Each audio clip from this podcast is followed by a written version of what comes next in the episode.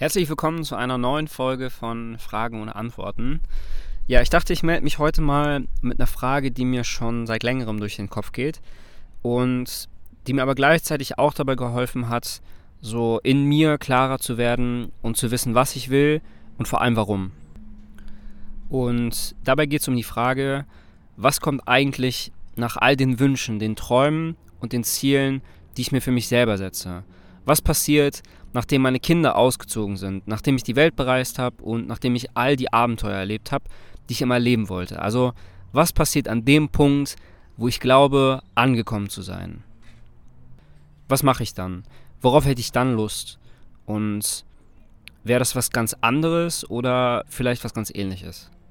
Weil an dem Punkt hätte ich ja dann alles, was ich gerne haben wollen würde und brauche mir gar keine Gedanken mehr darüber zu machen, wie ich meine Rechnungen zahlen muss oder welche sonstigen Verpflichtungen ich erfüllen muss. Und um ehrlich zu sein, glaube ich auch nicht, dass wir dafür gemacht sind, irgendwo anzukommen und dann irgendwie so mit einem Cocktail jeden Tag am Strand zu sitzen. Und damit aber auch nicht gemeint ist, dass man sich nicht entwickelt, sondern vielmehr, dass wenn man angekommen ist, dass das dann das Ende von allem ist. Weil wenn wir irgendwo ankommen sollten, dann ist das ja nun mal das Lebensende. Und dann will man ja nicht erst anfangen, darüber nachzudenken, was man eigentlich mit tiefster Seele will, sondern dann will man ja im Idealfall mit einem Leben voller Bilder konfrontiert sein, die uns selbst repräsentieren und nicht die Wünsche anderer Leute. Und deswegen glaube ich, dass man mit Hilfe dieser Frage all die Dinge, die uns von wem auch immer mitgegeben wurden, kurz mal ausblenden kann, um dann zu sehen, was will ich denn eigentlich wirklich? Wofür blühe ich auf? Was bringt meine Augen zum Leuchten? Und wovon bin ich mit aller Gewissheit, egal wer etwas dagegen zu sagen hat, überzeugt? Welche Bilder entstehen dann? Und vor allem, wie kraftvoll sind diese Bilder? Sind das wirklich Bilder, die so die absolut geilste Realität für mich repräsentieren? Oder sind das Bilder, die ganz in Ordnung und sicher sind? Weil es ist ja auch nichts Verwerfliches daran, einfach mal zu träumen und sich so für sich die geilste Realität vorzustellen, die es nur geben kann. Das ist ja, wir sind ja alleine in unserem Kopf und alleine in unserer Gedankenwelt und wir müssen ja auch nicht zwangsläufig jedem davon erzählen. Es reicht ja, wenn wir für uns selber so dieses kraftvolle Bild kreieren, was uns dann am Ende dorthin zieht, wo wir gerne sein möchten.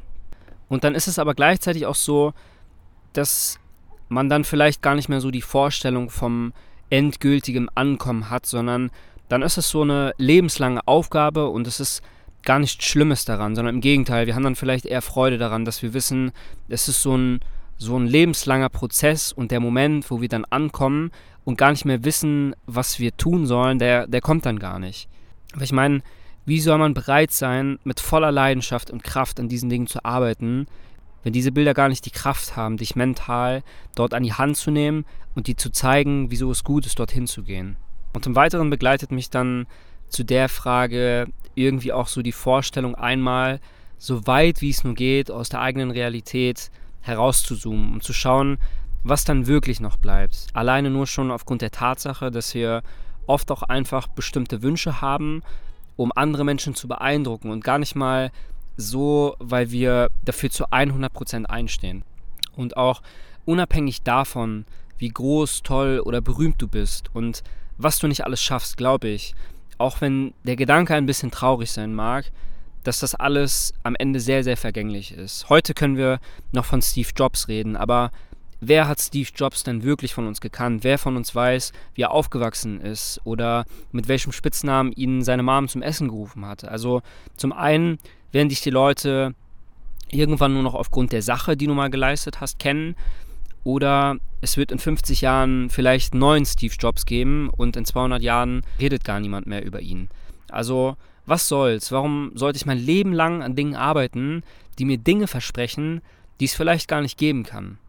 Und der Gedanke, unsterblich zu sein, mag super angenehm und beruhigend sein, aber ich glaube nicht, dass wir das auf diese Weise tun können. Wenn, dann glaube ich viel eher daran, dass man das mit Hilfe von Energien schafft, dass man Menschen ermutigt, für andere einsteht, wenn sie es vielleicht gerade nicht können oder einfach auch nur ein Kompliment macht, ein richtig ehrliches Kompliment, von dem man am Ende nicht weiß, ob jemand dadurch so viel Kraft und Energie schöpft, selber selbstbewusster zu werden, um dann vielleicht anderen Leuten wieder zu helfen oder ihnen die Hand zu reichen. Also gleichzeitig hat der Gedanke an Endlichkeit dann auch so viel Energie in sich, weil alles vergänglich ist, weil du dir jeden Tag die Dinge nur einmal mit der Perspektive, den Erfahrungen und deiner jetzigen Weltsicht ansehen kannst, weil du nur einmal hinsehen kannst und dir diese Chance immer wieder gegeben wird und du sie entweder ausschlagen kannst oder annehmen kannst. Also warum nicht die Dinge machen, von denen du absolut überzeugt bist? Die Dinge, die dir vielleicht am Ende keine Anerkennung oder sonst irgendwas schenken, aber dafür dann eben Werte, die wirklich zu dir passen. Und ich meine, am Ende kann es ja auch sein, dass du dir irgendwo als Einsiedler ein Gewächshaus bauen willst und es dir reicht, einfach jeden Tag deine Pflanzen genügsam zu gießen, oder dass du einfach mal wirklich da sein willst und dir die Momente, die du so tagtäglich erlebst, wirklich mal ansiehst oder was es auch immer sein mag. Es kann ja alles Mögliche sein, aber ich bin der festen Überzeugung, dass es echt sein muss und dass es vielleicht manchmal hilfreich sein kann, diese Filter zu entfernen, die uns aufgesetzt wurden, durch die wir manchmal die Welt sehen und wieder zu entdecken, wer wir aufs tiefstem Herzen sein wollen.